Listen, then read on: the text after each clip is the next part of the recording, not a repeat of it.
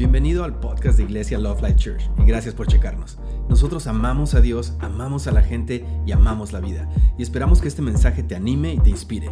Aquí está nuestro mensaje de hoy. Expresa a Dios lo que está bien. Y entre esta expresión hablamos acerca de la oración de gratitud, la oración de, de alabanza, de adoración expresar a Dios lo que está bien.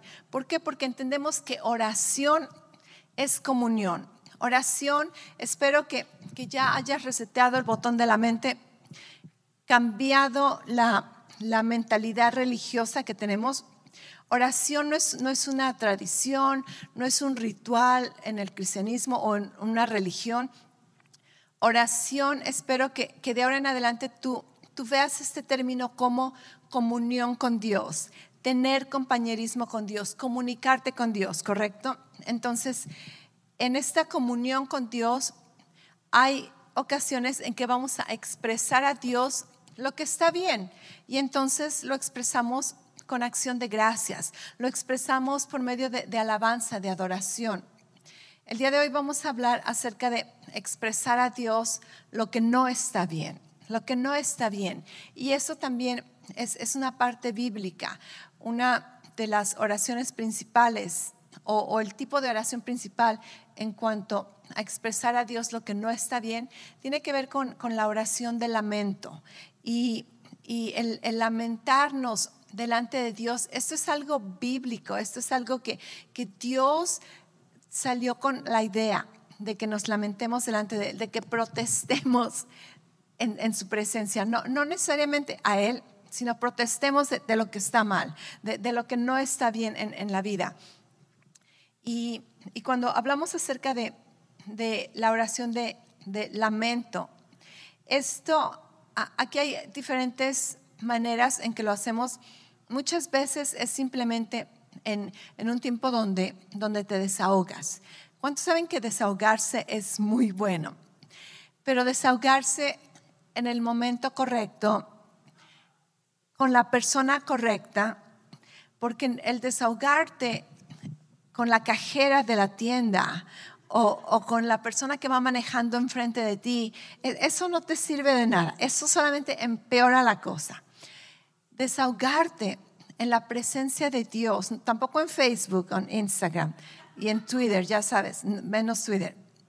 Desahogarte en la presencia de Dios Aquí es donde encontramos respuestas, aquí es donde encontramos consuelo, aquí es donde encontramos restauración, allí es donde, donde nuestra perspectiva cambia. Entonces, desahogarnos en la presencia de Dios es, es algo bueno, es saludable, es una vez más algo que Dios nos anima a hacer, porque no sé si te ha pasado, muchas veces tú, tú, estás cargando con una emoción, con un sentimiento y, te está consumiendo, te consume muchas veces mentalmente o otras veces solamente físicamente, no, no puedes descansar, no puedes respirar correctamente o andas todo tenso y, no sabes necesariamente qué es lo que está pasando.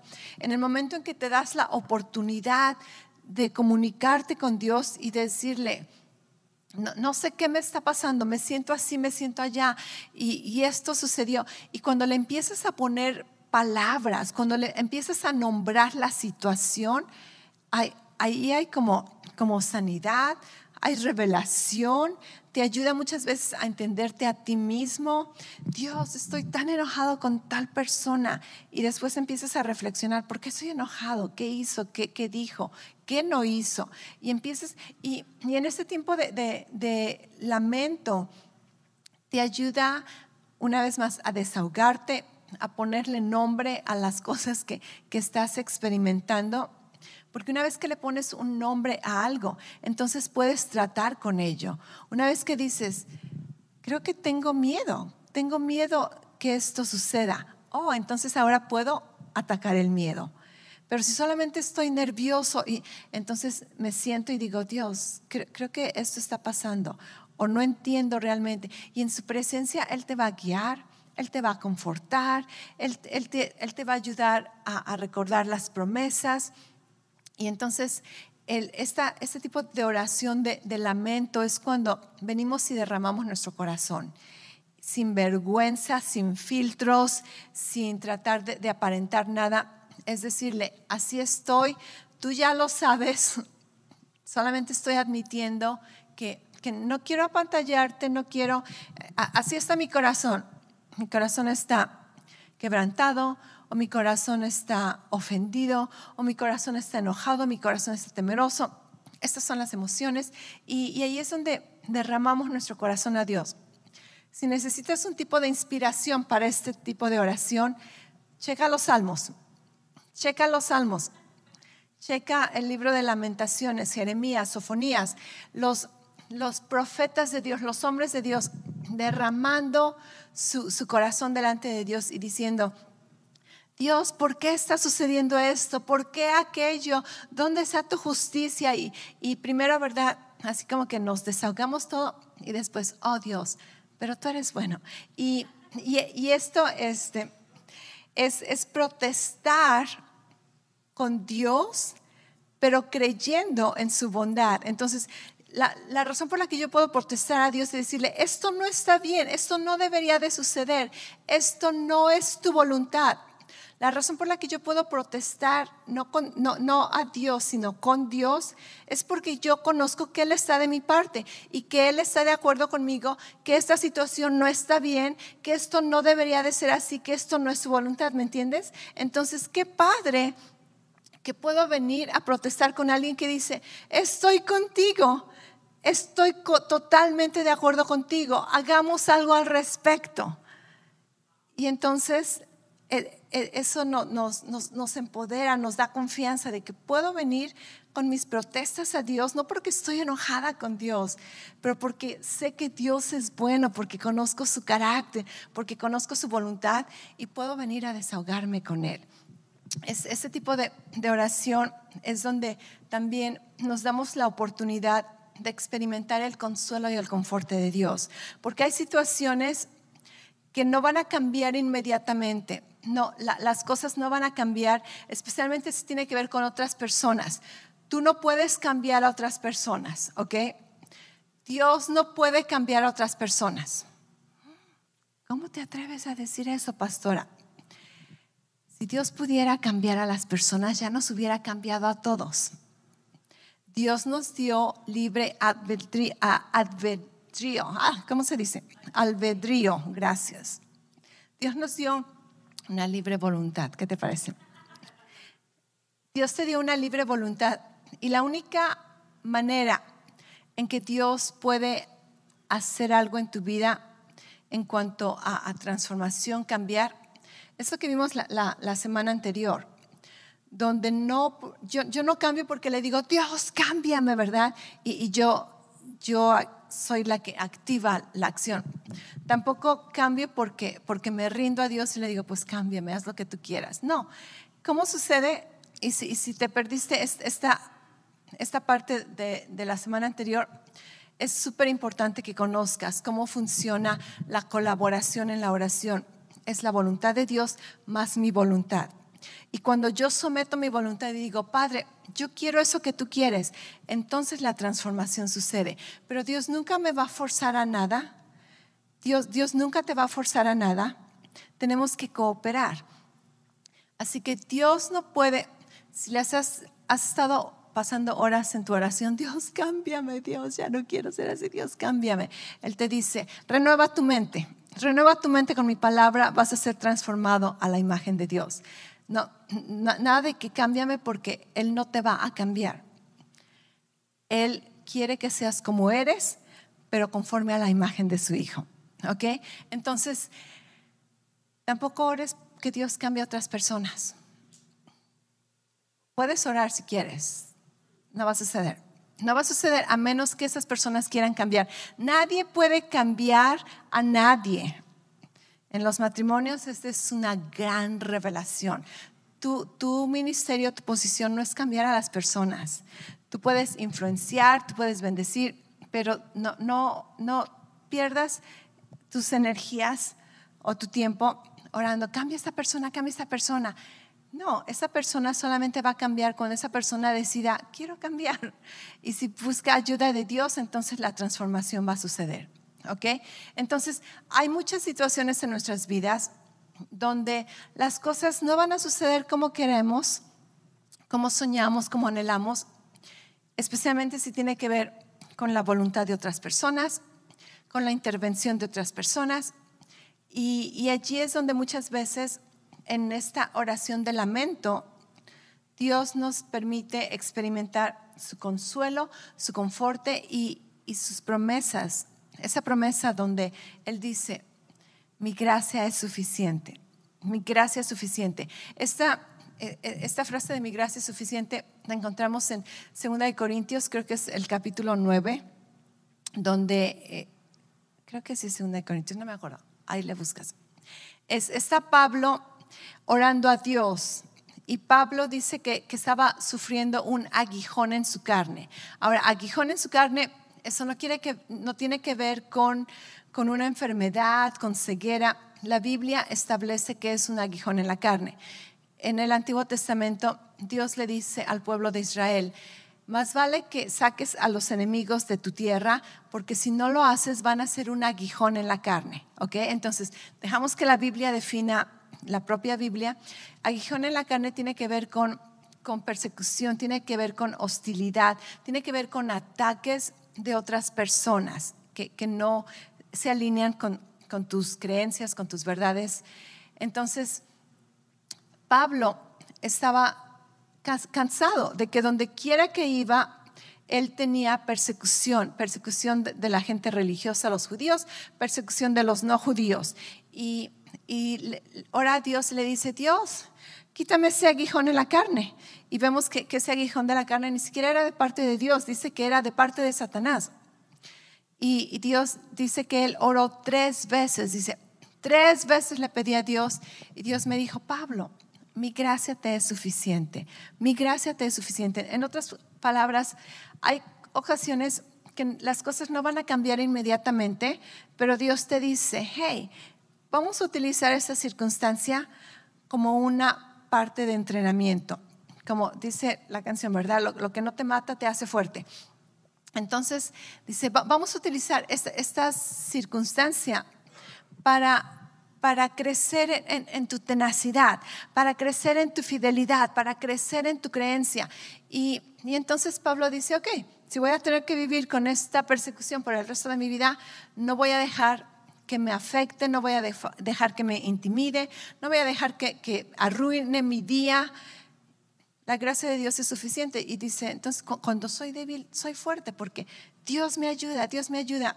Y sabes que algo maravilloso acerca de Pablo, que finalmente él aprendió a vivir en esta gracia de Dios, aún en contra de oposición, en contra de persecución, que al final de la historia los finales años del apóstol Pablo están en, Hechos, creo que capítulo 27, eh, son, los últimos capítulos del libro de Hechos.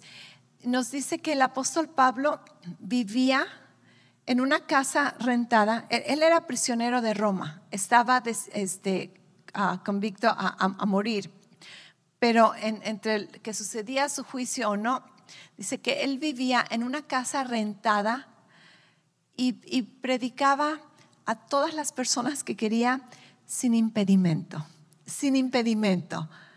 Gloria a Dios, él aprendió, ok, la gracia de Dios es suficiente y si esa circunstancia no puede cambiar como a mí me gustaría, cuando a mí me gustaría, vamos a aprender a, como, un surfing, ¿verdad? Si no puedo detener las olas, voy a aprender a, a montar las olas con la gracia de Dios. Y al final de cuentas, la gracia de Dios le permitió vivir sin ese aguijón en la carne.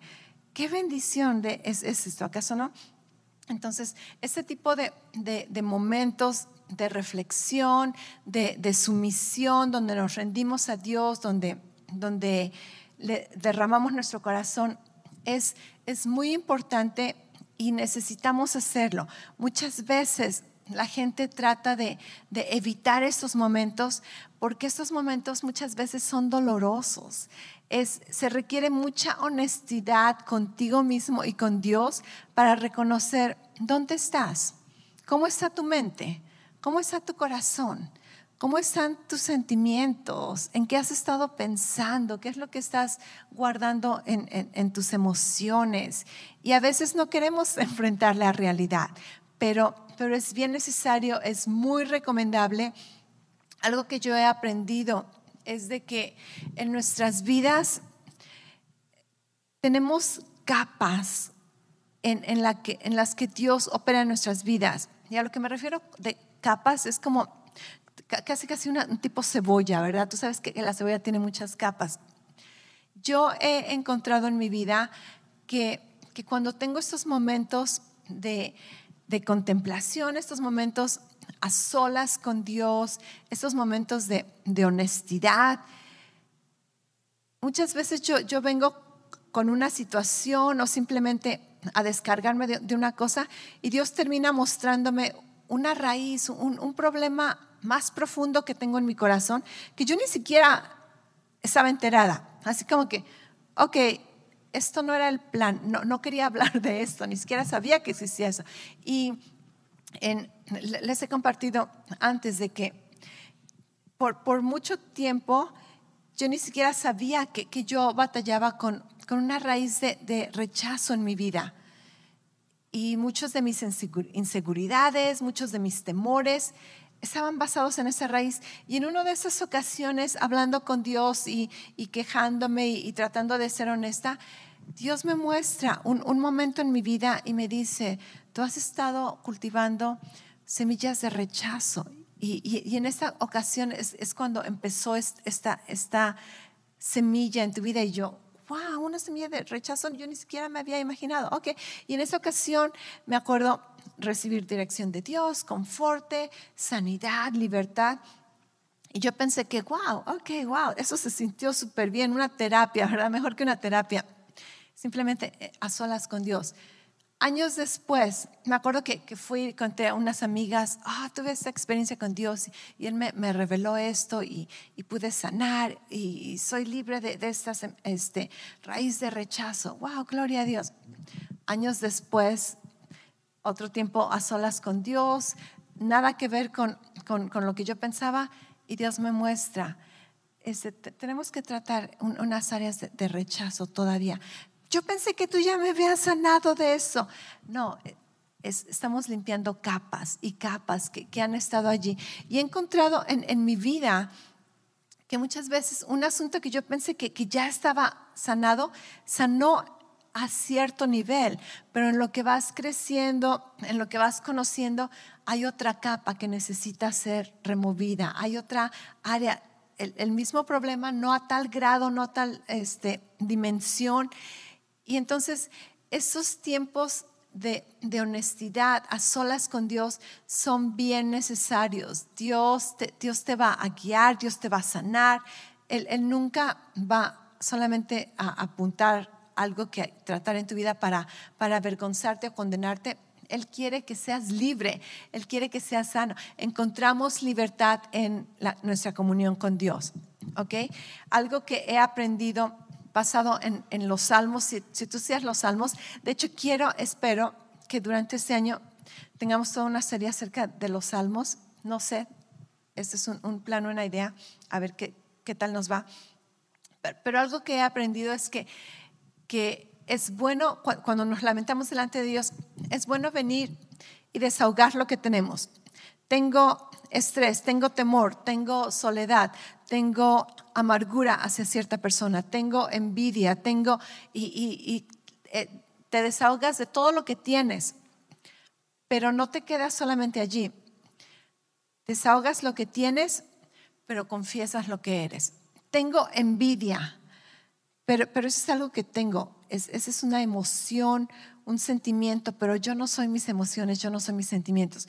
Yo soy una hija de Dios y en mi corazón está el amor de Dios. Así que es, es confesar lo que eres, desahoga lo que tienes, confiesa lo que eres. Tengo temor en esta situación, pero yo vivo sin temor. Yo, pero no hay temor en mí. Quien yo soy, no hay temor estoy bateando con esta emoción de temor, este pensamiento de temor, pero yo no soy el temor. Entonces es, bien, ah, es, bien importante diferenciar lo que estás experimentando y lo que eres. Tú no eres tus pensamientos, tú no eres tus sentimientos, tú no eres tus emociones, tú eres lo que la palabra de Dios dice. Y, yo puedo estar enojada y decir, soy amable, soy amable y en mi corazón hay paciencia y en mi corazón hay amor y, y últimamente terminas orando por los enemigos, ¿verdad? ¿Por qué? Porque eso es quien tú eres. Tú puedes estar batallando con algo externo, pero en tu interior, quien tú eres, tú eres una hija de Dios, tú eres una nueva criatura, tú tienes el amor del Padre, tú vives sin temor, tú eres intachable, tú eres puro, tú eres paciente, amén. Entonces todas esas confesiones declaramos quiénes somos y nos desahogamos de, lo que tenemos, de lo que estamos batallando. Ok, este, después, en otra área, en cuanto a confesar las cosas que no están bien o expresar las cosas que no están bien, e, entra lo, que conocemos normalmente, el término general acerca de oración. Oración. En Lucas 11, versículo del 9 al 10, Jesús les dice, así que yo les digo, pidan y se les dará, busquen y hallarán, llamen y se les abrirá porque todo el que pide recibe y el que busca halla y, al que llama se le abrirá. Estos términos están escritos en, en, la manera es como, como que continúa esta acción. Jesús casi casi está diciendo, sigue pidiendo, sigue buscando, sigue tocando. Entonces, esto no es algo que lo haces una vez y ahí se queda, sino que son, son es acciones que continuamos haciendo. Y, antes de, hablar un poquito acerca de este tipo de oración, de, hacer una petición delante de Dios, quiero este, hablar acerca de una pregunta que, que yo me hice hace muchos años y probablemente algunos de ustedes se hagan, es ¿por qué pedirle a Dios? ¿Alguna vez te has preguntado, ¿para qué pedirle a Dios? Si Él ya conoce, si, Él ya conoce mi situación, ¿Para qué le pido a Dios? Le pedimos a Dios porque queremos que Él intervenga en nuestra vida. Acuérdate, colaboración. Y además porque queremos que, Él cumpla sus promesas y queremos darle a conocer que conocemos sus promesas y que estamos de acuerdo con sus promesas y que recibimos sus promesas. Eh, hay una analogía en cuanto a padres hijos la relación entre padres e hijos no se trata solamente de hijos hacia padres, no se trata solamente de pedir. ¿ok? Yo, yo no quiero que mis hijos solamente vivan para pedirme cosas, pedirme dinero, pedirme este, comida, pedirme, no, pero al mismo tiempo yo como madre, y creo que muchos padres, nos deleitamos en proveer por nuestros hijos especialmente cuando podemos. Es, un deleite de los padres poder proveer para los hijos. Aun si no te piden, es, un deleite proveer. amor es dar. Y, cuando tú amas, ya sea un amigo, una amiga, vecino, mamá, papá, nosotros queremos dar. Entonces, ok, está, la analogía. En, en lo natural, los padres y los hijos no solamente viven para, para pedir y para recibir, pero los padres se deleitan en dar. Y, y en, en mi caso, hay ocasiones donde a mí me hubiera gustado como mamá que mis hijos me hubieran incluido en algunas decisiones que tomaron porque yo les pude haber ayudado. Algunos padres pueden, pueden testificar esto te enteras que hicieron esto, que compraron aquello, que, que dijeron tal cosa, y tú dices, me hubiera encantado que me consultaras o que me hubieras involucrado porque pude haberte ayudado, pude, haberte dado una guianza o, o conexiones o cualquier cosa. Ahora imagínate Dios, ¿cuántas veces Él no dice, me hubiera gustado que me hubieras involucrado en esta decisión, en, esta situación. Pude haberte ayudado, pude haberte provisto, pude haberte abierto puertas, pude haberte ayudado con los contactos que tengo. Al mismo tiempo en que yo quisiera involucrarme con mis hijos y ayudarlos en diferentes situaciones, al mismo tiempo hay ocasiones en que mis hijos me piden que haga algo que solamente ellos tienen que hacer. Y entonces yo les digo, no, eso te toca a ti. Y, ellos pudieran decir, por fin quieres que te involucre en mi vida. Sí, pero limpiar tu cuarto, esa es tu responsabilidad. Eso no te voy a ayudar. Este, en, cuanto a, a, agarrarte las agujetas, no sé, hay ciertas cosas en que a mis hijos les encantaría que yo lo hiciera por ellos. Y allí yo digo, no, eso te toca a ti. Y de la misma manera con Dios, hay muchas áreas en que invitamos a Dios a que, a que nos ayude y que intervenga en nuestras decisiones, en nuestra vida. Y hay muchas áreas donde queremos que Dios haga por nosotros y Dios dice, no, eso te toca a ti. De hecho, lo que Él dice es, ya te lo di, ya te lo di, ya lo tienes. Dios, sáname. Jesús murió en la cruz hace más de dos mil años, por sus llagas fuimos sanados. Dios, dame paciencia.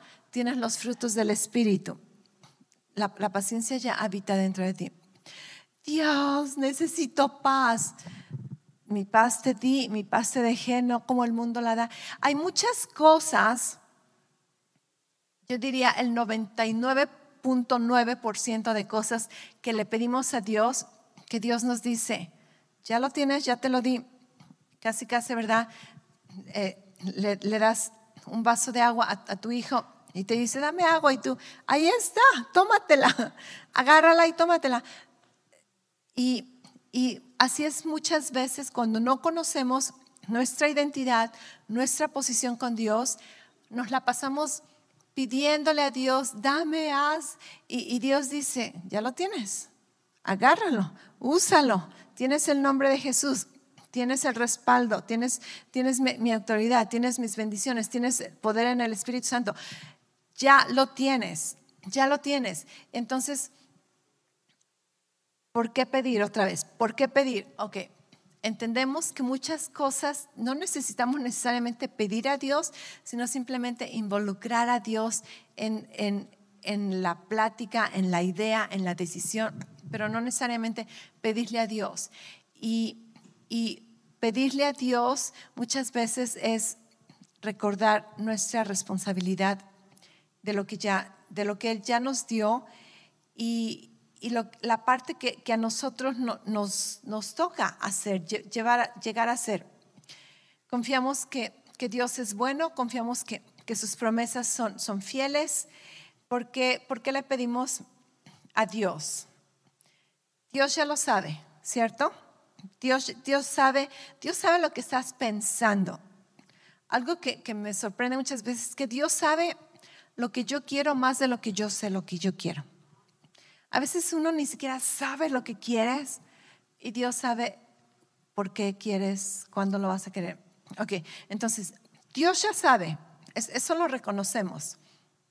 Sin embargo, cuando oramos a Dios, cuando conversamos con Él, cuando le, le exponemos nuestros deseos, nuestros anhelos, nuestras peticiones, estamos estableciendo nuestra relación de confianza y nuestra relación de comunión si yo, si yo tengo deseos y, anhelos y no se los cuento a, mi mejor amigo, a, mi esposo, o no se los comparto a gente que, me quiere, que me conoce, entonces no les estoy permitiendo conocerme. Y, solamente me estoy quedando yo con, mis cosas. Y además no sé cuántos e, estas personas pueden ayudarme a llevar a cabo esas cosas. Entonces, hablar con Dios acerca de nuestras peticiones, nuestros deseos, aunque Él ya lo sabe, me ayuda a mí a establecer mi relación de confianza y mi relación de, comunión. Me ayuda a mí a activar mi fe, porque orar, conversar con Dios es activar nuestra fe. Me ayuda para, para establecer la relación de cercanía e intimidad que tengo con Dios. ¿Qué tanto le pido a Dios? ¿Con qué tantos detalles depende de qué tanta relación de cercanía tienes con Dios. Con, con ciertas personas, con extraños muchas veces, si tienes que, hacer una petición, eres muy formal y tratas de cuidar tu, tus palabras y tu actitud, pero hay gente que, que vienes y, pides y sin, sin filtros, ¿verdad? Eres así como bien tranquilo, tal como tú eres. Entonces depende la, la cercanía que tú tienes con alguien, es cuánto te atreves a pedir o no. Le, pides a alguien que, que, te rasque la espalda. Ok, tú no lo haces con, con, un extraño, espero que no lo hagas con un extraño. Este, pero, pero, pero alguien así de, de mucha confianza, ¿verdad? Hasta, hey, ayúdame a exprimir una espinilla que tengo en la espalda. Así como que gente, yo sé, hay, gente que, se asquea con, con, eso, hay gente que les encanta, no sé qué tipo de gente seas tú. pero, pero, eso es, es como, ok, tú no le vas a pedir a cualquier persona que haga eso, ¿verdad? Pero depende de la cercanía, entonces vas con alguien y, y pides cosas así que, que a otra persona no, no le pedirías. Y además, el, pedirle a Dios expresa nuestra, nuestra colaboración con Dios. Acuérdate, colaboración. Lo que Dios está haciendo, yo participo de ello. Entonces, también el, pedir, el pedir a Dios nos, nos permite participar de lo que Él está haciendo en el mundo, porque acuérdate, siempre, siempre hay una escala general. Lo que Dios está haciendo a nivel general y nos permite o, le permitimos a Dios, le, damos el tiempo cuando yo hago peticiones, aunque él ya, yo ya sé que, que él ya las conoce, pero simplemente estoy expresando mi, mi relación con él. Le doy a Dios el tiempo, el espacio, la oportunidad para que Él opere dentro de mí, en las áreas que Él tiene que hacer en mí, en mi vida, no solamente en el mundo. En, el mundo es, para, para, mí es como que venga tu reino, ¿verdad? Venga tu reino en general, pero personalmente hágase tu voluntad, hágase tu voluntad. Y hay cosas que Dios quiere hacer en nuestras vidas. Hay, hay áreas donde Él quiere liberarnos, quiere sanarnos, quiere apoderarnos, quiere este, quiere que, conozcamos, que entendamos. Hay muchas cosas que Dios quiere trabajar en nuestras vidas y cuando pedimos, le estamos dando a Dios la oportunidad de, mostrarnos y, de trabajar en nosotros. Ok, entonces ahora sí vamos, vamos a hablar un poquito acerca de, pedir. En, en 2 Corintios 1:20 dice, y todas las promesas de Dios todas las promesas que Dios ha hecho se cumplen por medio de Jesucristo. ¿Ok? De, hecho, ya se han cumplido por medio de Jesucristo. Todas las promesas, di conmigo todas. Todas las promesas, todas las promesas que Dios ha hecho ya se cumplieron por medio de Jesucristo. Ok, esto es grande. No sé si, lo percibas. Nos va a llevar todo el resto de nuestras vidas entender esto, pero todas las promesas que Dios ha hecho se cumplieron por medio de Jesucristo. Por eso, cuando alabamos a Dios por medio de Jesucristo, decimos amén.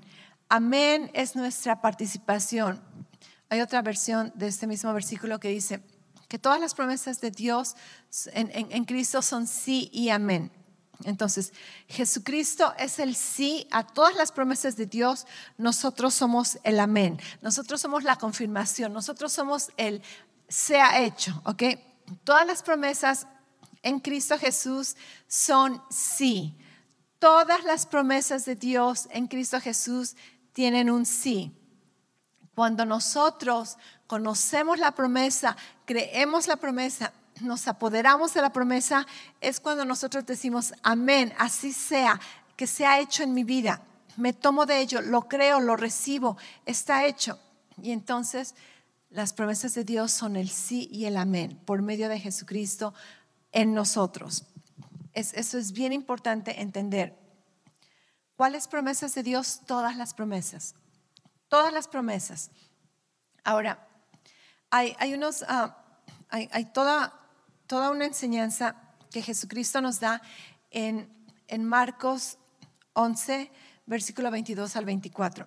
Marcos 11, 22 y 23 tiene que ver con, con la historia de, de la higuera. Había una higuera, Jesús tenía hambre, quiso agarrar fruto, no, no, no hubo fruto. Jesús maldice esa higuera. La Biblia dice que inmediatamente las semillas, las raíces se secan, pero obviamente no, los discípulos no se dieron cuenta de este milagro que sucedió inmediatamente. Después se enteran que, oh, verdaderamente funcionó, está seca. Y, le dicen, wow, Jesús, funcionó lo que dijiste. Así que por si no lo sabías, ¿verdad? Tus palabras funcionan. Jesús responde, les dice, tened fe en Dios. Y esto en, la versión original, en el griego, está diciendo, ten la fe de Dios, ¿ok? Recibe, opera en la fe de Dios. Porque de cierto te digo que cualquiera que dijere, estoy leyendo de, la ah, Reina Valera 1960, fue, fue la versión que, más se alineaba a la versión en griego, dice, porque de cierto os digo que cualquiera que dijere, ¿ok?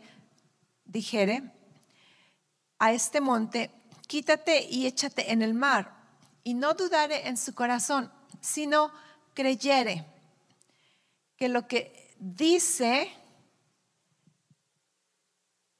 eh, creyere que, será hecho lo que dice, lo que diga, le será hecho. Ok, en, esta versión Jesús está diciendo que nos dice tres veces decir, si alguien dice a la montaña y cree en su corazón lo que dice, entonces lo que diga será hecho. Tres veces decir, una vez creer.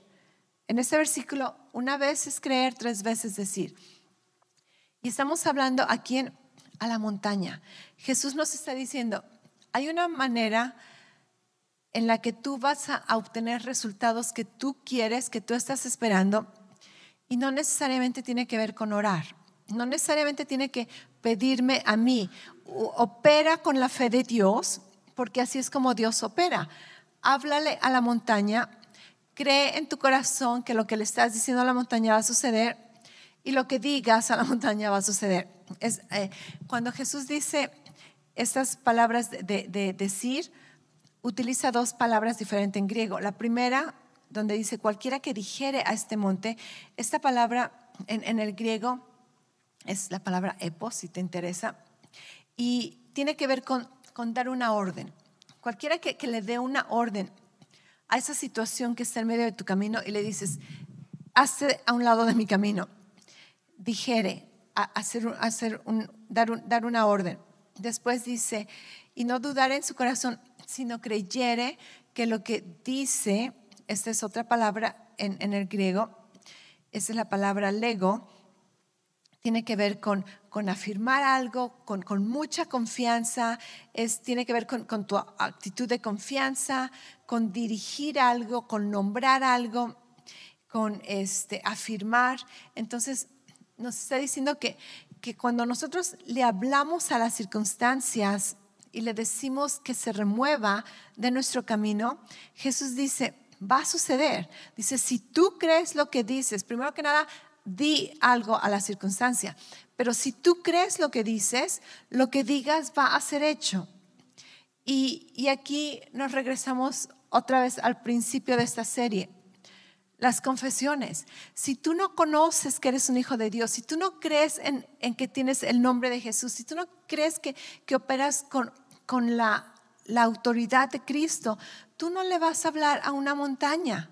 Pero si tú lo crees, entonces cuando tienes ese dolor de cabeza, dices, en el nombre de Jesús, dolor de cabeza, hazte un lado. Yo no, necesariamente le digo, Dios, sáname de este dolor de cabeza, Dios, quítame este dolor de cabeza. No, son las áreas donde dice, donde Dios me dice, esa es tu parte, ya te di la herramienta, ya te di mi autoridad, háblale a la montaña. En el nombre de Jesús, Padre, yo declaro por Cristo he sido redimido de dolores de cabeza y tomo autoridad, dolor de cabeza, vete de mi cuerpo. Y, cuando tengo algún, una situación, la mayoría de veces, si tú me has escuchado durante esta serie, y te digo que muchas veces no oro necesariamente por cosas, es porque no oro necesariamente por cosas, sino que le hablo a las situaciones, le hablo a las circunstancias. No necesariamente le pido a Dios por cosas, porque son cosas que yo ya sé que Dios ya me las dio, todas las promesas en Cristo son sí amén. Yo no necesito pedirle a Dios algo que Él ya me lo dio, yo necesito encargarme del problema, yo necesito encargarme de la, de la situación, tomar mi posición en Cristo, hablarle a la montaña, creer que lo, que digo es, hecho y recibir que está hecho. Y así es como la mayoría de tus peticiones van a ser respondidas.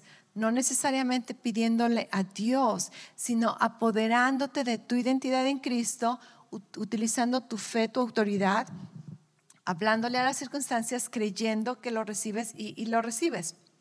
Hablar es vital en el caminar de fe. En 2 Corintios 4:13 dice, escrito está, creí y por eso hablé.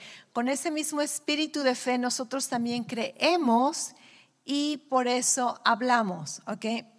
Después, este, el versículo siguiente en, Marcos, Marcos 11:24, Jesús dice, por eso os digo, ahora estoy leyendo de la Biblia de las Américas, Dice, por eso os digo que todas las cosas por las que, dice, dice oréis y pidáis, pero, pero en, el griego dice, todas las cosas por las que pidas, y esa palabra pedir ni siquiera es pedir, es la palabra griega desear, querer, anhelar, la palabra aiteo. Dice, por eso te digo que todas las cosas por las, por las que desees y pidas en oración, ¿ok? Entonces pidas en oración, eso es lo que quiero y entonces lo, voy a pedir. Por eso digo que todas las cosas que pidas orando, esa palabra orando simplemente es hacer una petición. Dice, cree que ya lo has recibido y te van a ser concedidas. Jesús nos está diciendo, por eso te digo que todas las cosas, hablarle a la montaña o hacer una petición a Dios, funciona de la misma manera. Tú expresas, tú crees en tu corazón, tú crees que está hecho, lo recibes y está hecho. Está hecho. Tú, no esperas por la manifestación, tú no esperas que algo cambie. Por fe, por fe lo recibes, por fe lo tomas. Por eso os digo que todas las cosas que desees y pidas orando, cree que ya lo has recibido. Ese es tiempo pasado. Cree que ya lo recibiste. ¿Por qué creo que ya lo recibí? Porque en Cristo Jesús todas las promesas de Dios son sí y amén. Muchas veces pensamos que tenemos que ir y convencer a Dios que nos dé algo o tenemos que ganárnoslos, tenemos que trabajar por ello, sacrificarnos, hacer el esfuerzo para que Dios vea que, de veras lo necesitamos. Y Dios dice, la puerta de, la, alacena está abierta. La alacena tiene todas las promesas de Dios. La puerta está abierta. Entra y agarra lo que quieres. Ya todo te pertenece, ya todo es tuyo. Cree que ya lo habéis recibido. Esa alacena tiene tu nombre y tiene todas las respuestas que tú quieres. Orar, ya sea mover a la montaña o pedirle algo a Dios, es expresar lo, que estoy deseando, lo que quiero, creerlo por fe, agarrarlo por fe y creer que, está hecho. Creer que está hecho. Ahí es donde se requiere nuestra fe. Muchas veces, digamos, el dolor de cabeza. Le, ordené al dolor de cabeza que se fuera. ¿Y qué tal si no se va? ¿Qué importa? Yo creo por fe que, que tomé autoridad sobre este dolor de cabeza se va, eventualmente casi todo dolor de cabeza se va, naturalmente o, con tu fe. Pero no, te esperas a ver que algo, que algo suceda. ¿Crees que sucede? ¿Crees que sucede? Lo veas o no, lo sientas o no, tú crees que sucede. Y ese es el caminar de fe. Cuando Jesús le habló a esta higuera, nada sucedió que tú podías ver, pero él supo que había sucedido y él continuó su camino. esa es la, manera en que hacemos nuestras peticiones a Dios. Si necesito algo, expreso mi petición a Dios, creo que, está hecho, lo recibo por fe y está hecho. Si lo veo hoy, mañana, el día dentro de un mes, está hecho, por fe está hecho. Y lo que hago después es darle gracias a Dios por ello, seguir confesando, seguir creyendo, pero date cuenta que, que para todo, todo este tipo de, de oración de fe, primero necesitas empezar con tu identidad. Porque si, tú ni siquiera te la crees a ti mismo, si tú crees que no te mereces, si tú crees que, que Dios no, no quiere darte, si tú crees que, que eres indigno, entonces tú no vas a poder creer en tu corazón. Pero cuando te atreves a creer que tú eres lo que Dios dice que eres, que puedes hacer lo que Dios dice que puedes hacer, que puedes tener lo que Dios dice que puedes tener, entonces abres tu boca en fe ya sea a la montaña o tu petición a Dios, lo crees en tu corazón, lo recibes por fe y le das gracias a Dios de que está hecho. Y está hecho, está hecho, está hecho. Y, así es como, así es como operas en fe. Y vamos a, a continuar hablando un poquito más de esto la próxima semana, porque se nos acabó el tiempo. Pero hay, hay mucho que hablar en cuanto a nuestra posición de fe, nuestras palabras de fe, nuestra creencia de fe. ¿Y qué hacemos en medio de la oración de fe y la manifestación? Y vamos a hablar de esto la próxima semana. Gracias otra vez por escucharnos. Para oír más mensajes alentadores como este, asegúrate de suscribirte y checar nuestro canal de podcast para escuchar episodios anteriores.